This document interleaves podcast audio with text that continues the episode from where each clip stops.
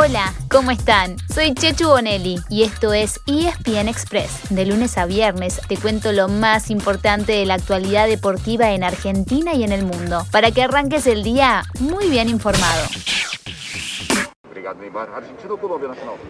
Ah, eu quero Argentina.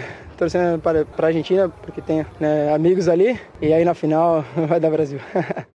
Neymar quiere jugar sí o sí con Argentina. ¿Quedó claro, no? Sí, Ney. Si lo pediste, lo tenés. ¿Querías la final que todos están esperando? ¿Una entre Brasil y Argentina? ¿Y en el mismísimo Maracaná? Muy bien, deseo cumplido.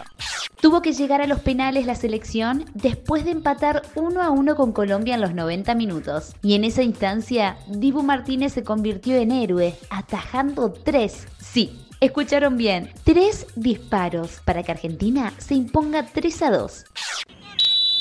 Vai Cardona. Pênalti decisivo para a bola de pé direito. Martínez Vélez. A Argentina é finalista da Copa América.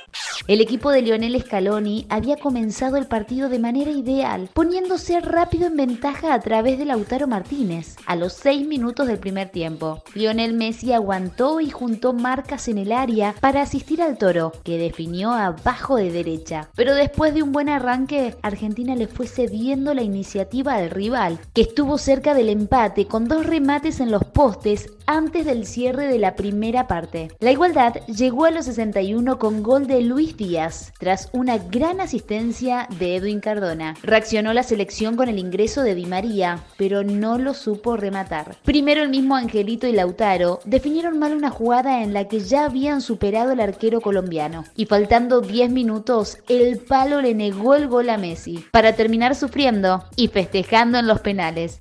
Entonces el viernes, en Brasilia, jugarán Perú y Colombia por el tercer lugar y el sábado en el Maracaná. Será el turno de la final más esperada, Brasil frente a la Argentina. Los dos partidos comenzarán a las 9 de la noche.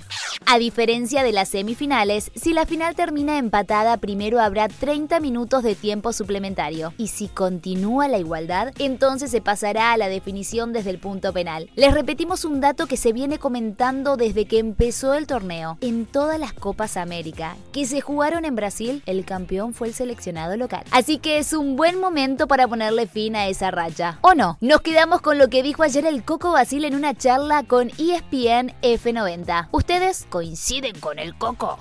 Es ganable este Brasil. Sí, el, el Brasil más discreto que vi. Este. El discreto, el más discreto como jugador y como técnico en contra de ellos. Volvemos a la Argentina para contarles qué está pasando en nuestro fútbol. En una semana importante porque muchos de los equipos se están preparando para la Copa Libertadores, así como para el torneo local. En el caso de River, cerró muy rápido el reemplazo para el colombiano Rafael Santos Borré, que se fue a la Bundesliga. Ayer pasó la revisión médica de Brian Romero. El delantero de 30 años llega desde Defensa y Justicia, donde ganó tanto la Recopa como la Copa Sudamericana, y en esta última fue el goleador. Es una gran noticia para Brian, hincha fanático del millonario. Además, en el 2012, cuando jugaba en Acasuso, estuvo a punto de colgar los botines. Sufrió una enfermedad, la artritis reumatoidea, que lo tuvo fuera del fútbol durante más de un año. Y avanzó Boca, ¿eh? ¿Por quién? Porque Roger Martínez dio el ok, están Ah, cerca bueno. de los números. Boca va a elevar al América ahora la oferta. Viene la parte más difícil, más complicada. Pero Roger ya dio el ok, que por los números que hablaron, tiene ganas de venir. Ahora es una negociación entre Boca y el América. En Boca se sigue apostando por la llegada de refuerzos extranjeros. Uno es el colombiano Roger Martínez, que como acaban de escuchar, ya habría aceptado el contrato que le ofrece el Geneise. Ahora falta un detalle bastante importante, cerrar el traspaso con el América de México. El otro que sigue sonando fuerte es el peruano Luis Advíncula. El Rayo Vallecano español, que acaba de ascender a la liga, sigue dispuesto a negociar, pero hasta ahora no está conforme con las ofertas recibidas. Ayer se conoció el fixture de la primera fecha de la liga profesional y será Boca quien abra el torneo enfrentando a Unión en Santa Fe, el viernes de la semana que viene a las 7 de la tarde. Mientras tanto, la Eurocopa tiene a su primer finalista. Pronto, felicitaciones. Después de empatar 1 a 1 en los 90 minutos y en los 30 de la largue, Italia derrotó en definición por penales a España. Ahora espera por el resultado de hoy entre Inglaterra y Dinamarca, que chocan a las 4 de la tarde en Wembley, donde también será la final. Para los ingleses, una victoria significaría jugar frente a sus hinchas la primera final de la Euro en su historia. Sí, dijimos frente a sus hinchas, porque tanto para las semis como para la final se autorizó una asistencia de alrededor de 60.000 personas. También en Londres, ayer se completaron los cuartos de final femeninos en Wimbledon. Sigue en carrera las dos principales favoritas. El jueves, en semifinales, la número uno, la australiana Ashley Barty, chocará con la alemana Angelique Kerber. Y la número dos, la bielorrusa Arina Zabalenka, se medirá con la checa Carolina Pliskova.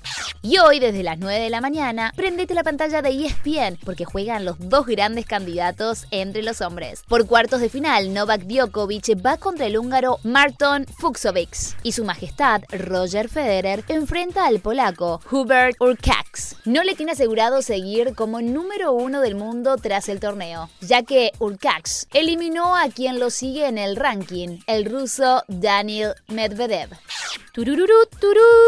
Anoche empezaron las de la NBA. Los Phoenix Suns se hicieron fuertes de locales y derrotaron a los Milwaukee Bucks. Vuelven a jugar en Phoenix mañana jueves a las 10 de la noche y como en todas las finales con transmisión de ESPN. Y así llegamos al final de nuestro episodio de hoy. Soy Chechu Bonelli y de lunes a viernes te traigo las noticias deportivas más relevantes para que arranques el día muy bien informado. Te espero en el próximo ESPN Express. Y no te olvides, dale clic al botón de seguir para recibir una notificación cada vez que haya un nuevo episodio disponible. No te vas a arrepentir.